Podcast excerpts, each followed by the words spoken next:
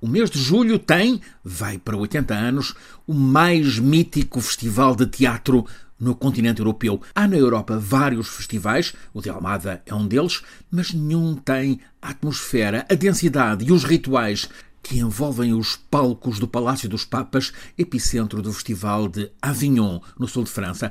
Está na tradição que este festival apresenta sempre audazes encenações dos grandes textos clássicos greco-latinos, mas Avignon também põe em palco exames críticos ao enredo das crises do nosso tempo, a crise ambiental, a social, a financeira, as crises políticas, o Festival de Avignon deste ano fechou esta semana com a emocionante e muito ovacionada passagem de testemunho numa função primordial, a de diretor do festival, aquele que faz as escolhas e que define o que marca cada uma das edições.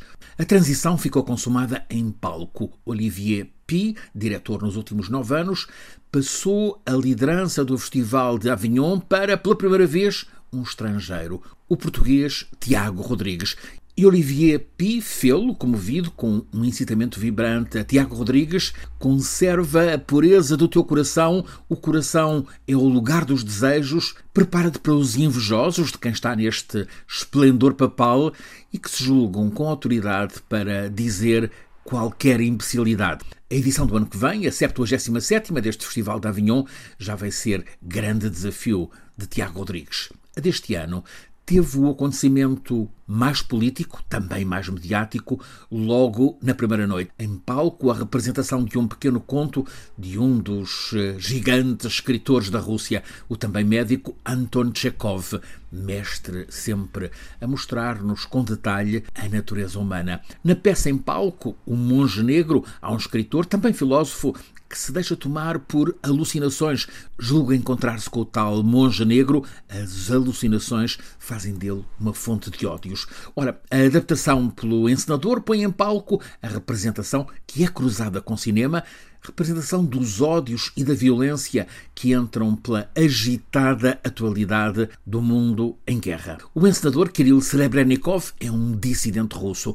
Recusa dizer o nome do mandante no Kremlin. Trata-o como o idiota que carregou no botão da guerra. E concluiu o espetáculo em Avignon com uma mensagem pacifista.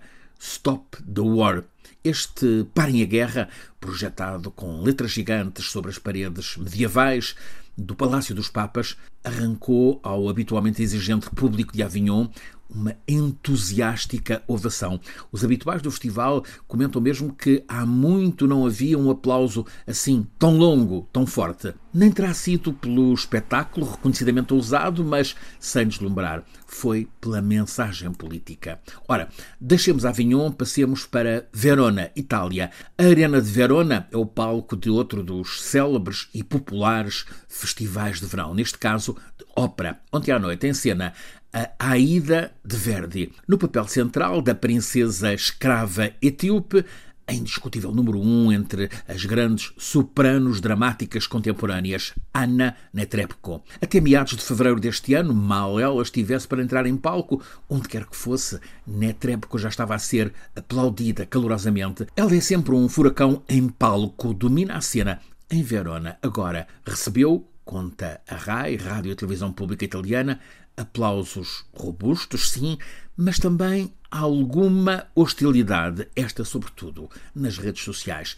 Ela que é eslava, pele muito branca, apareceu com a cara pintada de negro para assim representar a princesa escrava etíope, está por isso a ser acusada de ofensa racista por ter pintado a cara. Mas o grande problema é que Netrebko, apesar de ter passaporte austríaco, é russa. Mas é um emblema cultural da Rússia destas últimas décadas. Ainda mais, o prestígio dela colocou-a na corte próxima de Vladimir Putin. Logo a seguir, a 24 de fevereiro, ela declarou-se incomodada com a invasão da Ucrânia. Disse que a dor e o sofrimento de pessoas lhe magoa o coração. Mas acrescentou que não acha que um artista deva ter de pronunciar-se sobre questões políticas e denunciar o país de origem ela não criticou explicitamente o amigo Putin. Ficou de imediato praticamente banida de palcos ocidentais. A classe dela tem tudo para continuar a assombrar, mas ela foi retirada do cartaz no Met de Nova York, como em espetáculos programados para Londres, Berlim, Zurique, Hamburgo outras cidades europeias, é inquestionável que a guerra é política e emocionalmente insuportável. Mas quando implica quase banir grandes artistas e criadores, ficamos todos a perder ainda mais.